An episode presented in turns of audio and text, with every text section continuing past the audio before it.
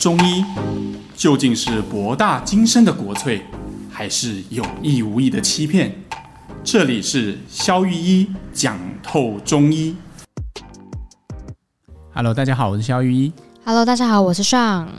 哎，我今天来跟大家分享一个很有趣的话题啊，哈，因为我记得哈，就是呃，我有一个患者哈，他是一个、嗯、呃柜姐。哦，柜姐，对，然后你知道最近不是周年庆季吗？哦，对啊，最最近算是周年庆刚过，然后也算是各行各业刚复苏的一个时间点。对对对对，今年的周年庆，不管是从北中南，因为你知道周年庆他们都很厉害，比如星光三月，它是会从比如说呃南西店开始做一周，然后转到哪里再做一周，哦、它是连续的。对，所以如果你的消费力满满的话，其实你是可以不断的移动的，哦、不断的转站这样。所以这就就知道柜姐会多忙。对，所以不管是柜姐还是这个呃排队的。民众，民众哈，消费可能都会有一个问题啊，可能都会有一个问题，就是你站久了之后，哎，可能你会发现你的静脉它会比较呃膨大一点，或是比较明显一点。那严重的时候，它是会扭曲在一起，像蚯蚓这样啊，那个叫静脉曲张。我刚刚讲这位患者啊，这个我的病人，他就是静脉曲张的患者哈，他看起来是一个瘦瘦的，瘦瘦的小女生哦，可是她。他那个来看病的时候，他刻意穿那个那个棉裤嘛，就是他可以很方便的拉起来。那拉起来之后就发现，哇，好几条蚯蚓在他的这个这个，就跟那个在脚的那个肥大的那个血管，跟他细小的身躯感觉极度的不相称的。所以我对这个印象很深刻。所以，我们今天就来跟大家聊聊，到底静脉曲张到底是怎么造成的啦。好，好啊。首先是它的成因，你知道，我们要知道静脉曲张，我们一定先要知道什么是静脉。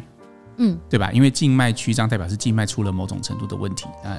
我们要先认识静脉是谁。所以静脉它本身是紫紫色的吗？就是因为它不是大家都浮出来之后就一一堆紫紫色的。Okay, 我们这样说哈，你如果看那个那个解剖学的图谱，或者是你上网去查人体血液循环，嗯、你会发现我们很习惯把动脉那一侧画成红的，嗯、然后把静脉那一区画成蓝色或者是紫色。为什么这样呢？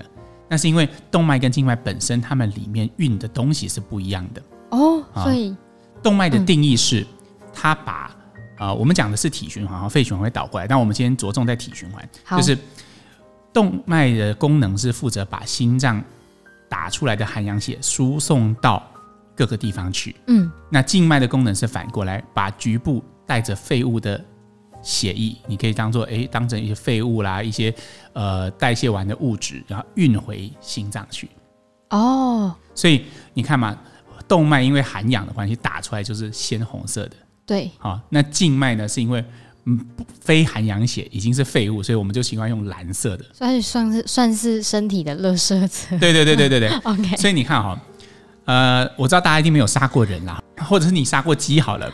好，当动脉血就是会喷出来那种，它一定是红色的嘛，鲜红色。对。但是我们抽血的时候，你觉得看起来像鲜红色吗？哦，没有，我最近有去抽血，颜色偏深，是暗红色的嘛，对吧？对，因为我们打的就是手上的静脉。哦。对，所以其实我们看到脚上那些蚯蚓，其实就是这些静脉产生了一些变异的结果。好，那接下来我们讲完了静脉，就要讲什么是曲张啊？对，曲张的意思就是它本来如果是。这只是比例啦，它本来可能是零点五公分，嗯，它今天膨大成两公分直径，那这个就叫做曲张啊，张好，那那曲的话就是你张到一个程度，它空间不够，它就需要卷曲起来，嗯，那它就变成曲张，就变成像蚯蚓这样子会绕圈的，嗯，所以所以为什么有一些人他是会到有颜色整个浮出来？因为我我有看过几个照片，是它有。只是在皮肤上有那个曲张嘛，但它就是 OK 卷卷卷。为什么？这是一个好问题。你看，我们刚刚理解了动脉负责把它，比如我们先讲脚上的，好的哈。好。呃，心脏把血液打到脚上，这是靠动脉，对对吧？那它回流是不是就要靠静脉？那静脉回流要靠什么？你觉得？静脉为什么它可以回流？动脉很简单，因为有心脏在后面 push 它，对，所以心脏一收缩，动脉血就会往脚跑。嗯。那脚上的血凭什么可以抗地心吸引力？回到心脏，它靠什么呢？它靠的力量有几个哈？第一，我们脚会收缩，对吧？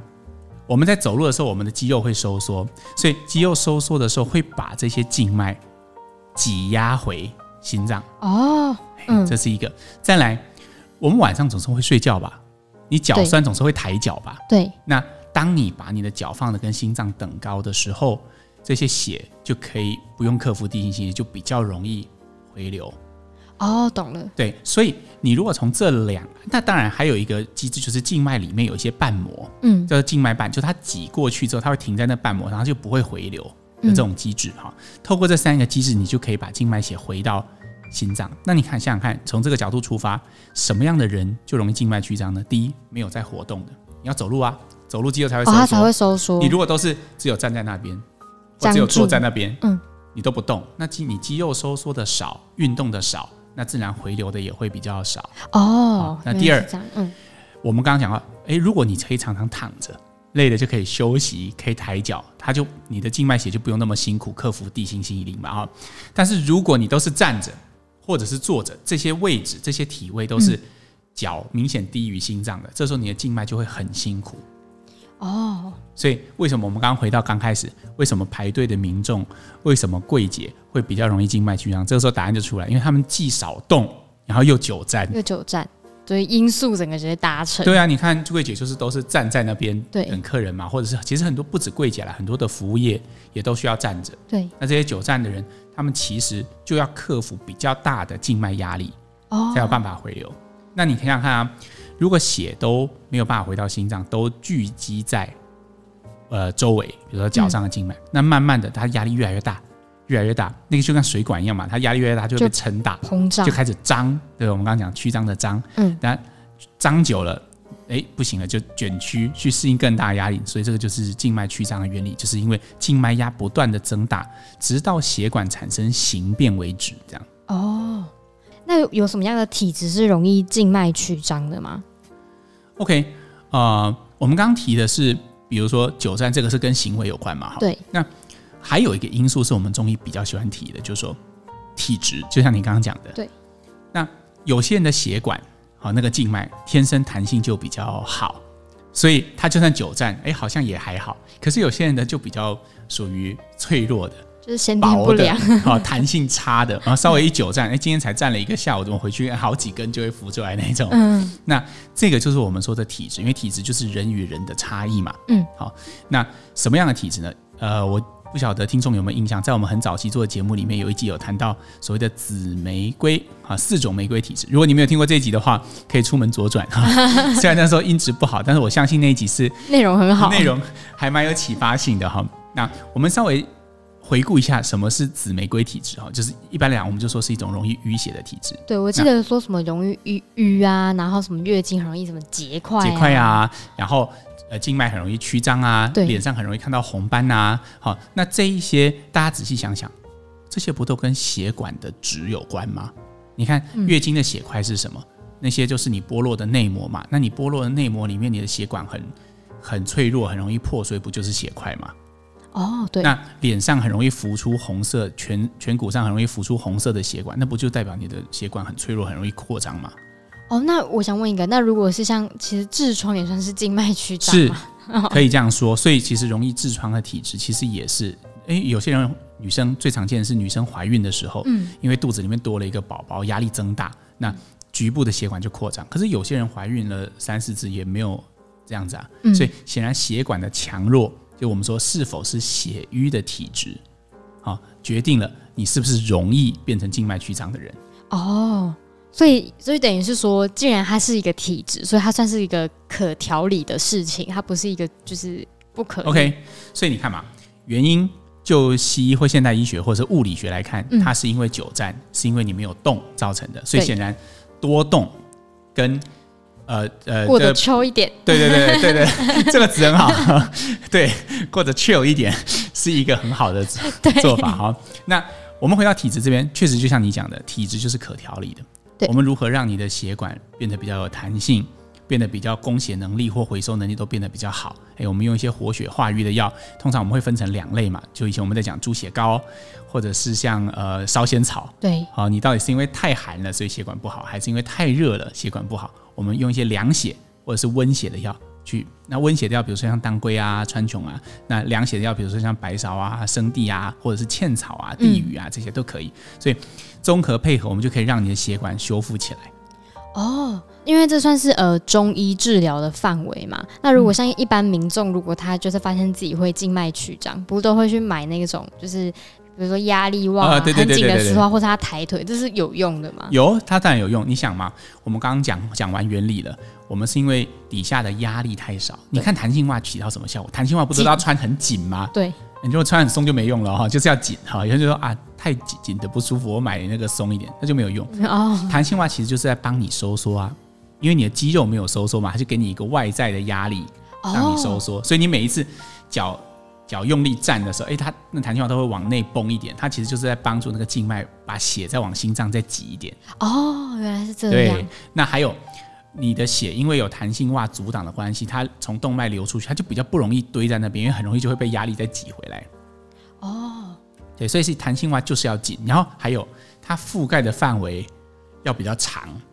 哦，要穿就是要要一整，最好是一整只腿都穿起来。最好是像丝袜这样子，直接一路穿到上面来最好。哦，因为有些人哈，他会买那个半截的弹性袜，什么什么小腿而已。对，就只有小腿。对，那结果你会发现是，哎，过一阵子小腿好像真的不那么曲张啊，大腿就好几条浮出来。为什么？很简单嘛，你就只有挤到这里啊，你路就走一半啊，那上岸上面就会，对不对？你没有把它。送佛要送到西嘛，对不对？你送血也要送到，不能只送小腿不送大腿啊。所以，我们其实穿穿弹性袜，当然啊，呃，冬天现在可能好一点啊。哈。通常一般夏天的时候，很多患者是跟我讲，真的是穿不住啊，那个真的是太热了。但是这是一种选择和代价的问题嘛，就是你想要一双漂亮的脚，对吧？那你就要付出代价。所以，所以其实算呃，不不论中医治疗，或者是他穿一些压力袜之类的，他的那个静脉是可逆，就是可退回去不见的吗？哦，不完全对。哦，所以有可能会，有可能不会。通常是这样哈。这最近有一个患者，他也是在问我这个问题。他说：“萧医师啊，我治疗之后，他确实，哎，他就是我刚刚说的紫玫瑰的体质。嗯嗯，那我帮他用完温经汤之后，哎，确实他的。”血块没有了，嗯，月经周期准了，然后呃，连本来的水肿都比较少了，嗯，但是他就一直问我为什么他的静脉曲张没有消？我说哈，哦、我们在看在乎的外观问题。我说我们再看两三周哈，如果说他真的没有半点变动的话，我就建议你就放弃了。他说啊，为什么？我说，因为血管哈，根据我的经验，它是会有质，会从量变慢慢到质变。嗯，你看哦，比如说，量变到质变。我们把血管比喻成水管好了，它今天刚开始有压力的时候，它可能会变得比较大、比较肥。嗯，然后再来的时候，它可能会曲曲起来。嗯，但是你有没有想过，如果你一条水管长期以来都承受很大的压力，就像橡皮筋一样，你一直拉着，慢慢它弹性就疲乏了，它就松弛了，哦、已经对。那那条橡皮筋，你就算不再拉它，嗯。那你就发现它的圈就变大了，它就再也没有弹性了。那那个就是已经血管的本质，血管的基层已经产生了质变。那这种质变就会造成，不管你的压力再怎么变小，它都没有办法再回到本来的样子。它已经不可逆了。对，那现代医学会用什么样的方式去处理这个问题呢？通常就是用手术。哦，手术把就是那条静脉直接拿掉或绑掉。哦，但它不会影响身体的垃圾车运送吗？哦，不会。为什么？因为我们的静脉系统其实比大家想的复杂，它并不是像单行道这样，它是像一个网状的。哦，所以突出的可能是很表面的这些血管。所以你把这些，就是你知道已经反正已经穷途末路，最后反正也也已经出大坏掉的路，干脆把它封死，哦，让它走其他路就好了。哦，懂懂懂。对，但是很重要的一件事情是哈，肖玉曾经看过有些患者，他的静脉曲张刀可以开到五六七八次的。因为通常静脉曲张是因为生活习惯造跟体质交互影响造成的，就像我们前面说的。所以如果你的环生活环境、生活习惯没有变，你仍然做一样的工作，你仍然久在每天十到十二小时，那坏掉这一批虽然被绑掉了，那另外那一批还会再坏，就会再坏啊！有，他不可能有穷，应该那个什么，这应该不会增生吧？所以它不可能有源源不尽的静脉。对，所以呃。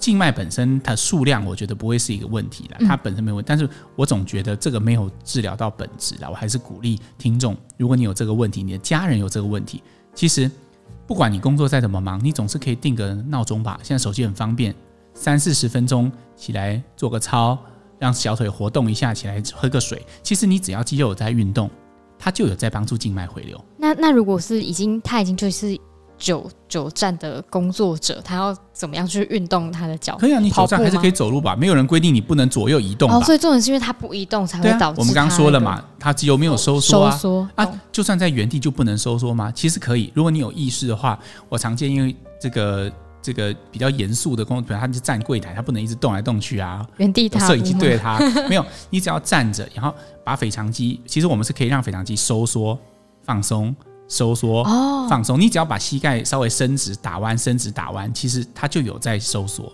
哦。那只要有在收缩，就有在运作。哦哦哦。所以大家记好了，就是对，你可以表面上看就像鸭子划水一样，表面上看起来很。很优雅，但是其实里面一直在涨缩、涨缩，对，里面一直在拨水的感觉，对。哦，所以是大家可以在工作之余给自己一个小练习，才不会。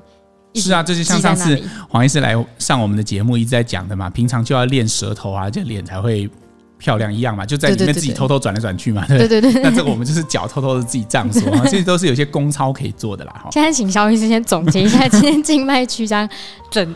整包就是，比如说他的体质啦，然后到他可以用什么样的方式去治疗啦。OK，我们今天其实哈就只谈一个问题，大概就是静脉曲张了哈。对，那静脉曲张的成因呢，我们刚刚讲过，就是因为静脉压的不断增大，所以静脉血的回流受阻啊，也才导致的。那压力越来越大，血管越来越膨大，然后慢慢的曲起来，去化解它的压力，然后一直从量变慢慢产生质变。质变，对对，这是这个过程。嗯，那我们也提到了。诶，如果有一些比较偏向现代医学的物理学的方法，怎么解决？比如说像弹性袜，对，你穿的时候，你虽然脚没有收缩，但是弹性袜的紧绷在帮你收缩。嗯啊，定时定个闹钟起来，稍微活动一下。原地做功操，这都属于比较物理的方法。OK，从体质这一面来看，我们会认为像紫玫瑰血瘀的体质，是你那个水管、那个血管、那个静脉本身的弹性比较差。嗯，这个在还没有产生质变之前，其实是有救的。哦、所以，所以如果有发生细小的，赶快来调整。对对对 对，那其实你就会发现，哎，这些压力解除了，你的静脉整个血液循环变好了。嗯，那其实，呃。有些女生她是为了静脉曲张来，她可能最后连月经的状况和连头晕的状况，因为你全身的血管不会只长在脚上，其实它会一并的，药也不会长眼睛，只救你脚上的血管。哦，对啊，所以其实你全身的身体状况都会变好。哈，这个淤血体质是这样。就来到我们今天的念留言的时间。然后呢，本周的留言蛮特别，他是来到那个肖医师的 FB 粉专留言，对，一定要与众不同，对不对？对，他非常的与众不同，而且他留了两则很长的留言，OK，所以我们来念喽。他说呢，他想要敲完关于脚酸的题目。哦，他说，因为他脚很容易那个陪陪，就是会卡卡的吧。他真的是这样，他写，对，他写英文 pancake，然后他说他觉得他怎么放都不对，而且甚至会半夜会被。哦，他是会酸到半夜被酸醒的那个程度。然后他说他几乎每个月都会连续发生好几天，然后大概是月经的前后期间。所以他只要一酸就会知道月经要来了。然后部位也是大概是大腿的外侧到小腿的外侧，然后按摩也不会舒缓，感觉是某里面的某一条筋让他觉得很酸。然后低头的时候会感觉特别明显，这个感觉非常的结构哦。然后他说不知道是不是类似不拧腿是什么？不拧腿，不拧腿，对、嗯，可是又没有到要一直动的地步。然后第二则留言，他说：“哦，他很期待这个他的留言被念出来，所以我要念的非常的详细。”OK，他说从安明斯的频道搜寻过来听的啦，所以他这几天都一直在听。然后他觉得 Podcast 都讲的很清楚，然后还一直中箭。那他说这几月他还讲到就是。月经洗头，他之前自己也会这样子，因为第一、第二天洗头的话，他会很明显量会变少，那还会担心经血排不干净。然后他也想要敲完关于流汗的题目，因为他本身是一个非常会流汗的人，他的手掌啊、脚掌、腋下都很会流汗，就算在冷气房也会流汗哦。然后很多时候是他在忙工作，然后汗就突然滴到腰间上，他真的流很多，所以才发现自己流汗了。然后他发现。如果是在空气比较密闭啊，或是或是空气不流通的地方，症状会比较明显。然后与人交流的话，也会默默的流了很多的汗。哦，然后如果很紧张的讲话啊、信息打字啊，也都会这样。OK。然后再来就是体味方面呢，他说还想他有用那种无香味的一个。那可应该是止香止汗剂啦，uh. 可是它很奇妙，一整天流汗也都没有味道，连续三四天没有用的话，腋下就会有洋葱味。然后问号说：“那算是无臭吗？”这样，他说，因为他长期都只穿黑色的衣服，所以不会印出汗渍。但是如果他现在，因为他是新加坡，哦，他是新加坡人，所以他如果穿白色的话，就会有有汗渍，会让、哦、真的不少。对，会让会会让那个衣服变黄这样子。所以，因为他是十一、十二岁就开始有这样的症状，然后现在快要三十岁了，所以他蛮困扰的，因为也会影响他的交际生活以上。OK，好，听起来是四个问题嘛，哈，咱们慢慢来哈。OK，我先讲出汗这个。因为出汗这个是一个非常，呃，中医算是非常对出汗这件事情是非常非常有研究的一个，算是以我们中医一个大主题啦。好，如果呃大家有看过两千年前的《伤寒论》的话，呃，我们讲究四种做，呃，四个可以调整身体的方法哈，发汗，哈，然后呃呕吐，然后呃呕吐。现在比较少了，呕吐很酷诶，泻下 啊，拉肚子，拉肚子，好，然后和解。和和解是和解，就是除了这三种方法以外的所有方法哦，比如说像利小便啊，比如说像什么的，那它就是四大法里面的其中一个。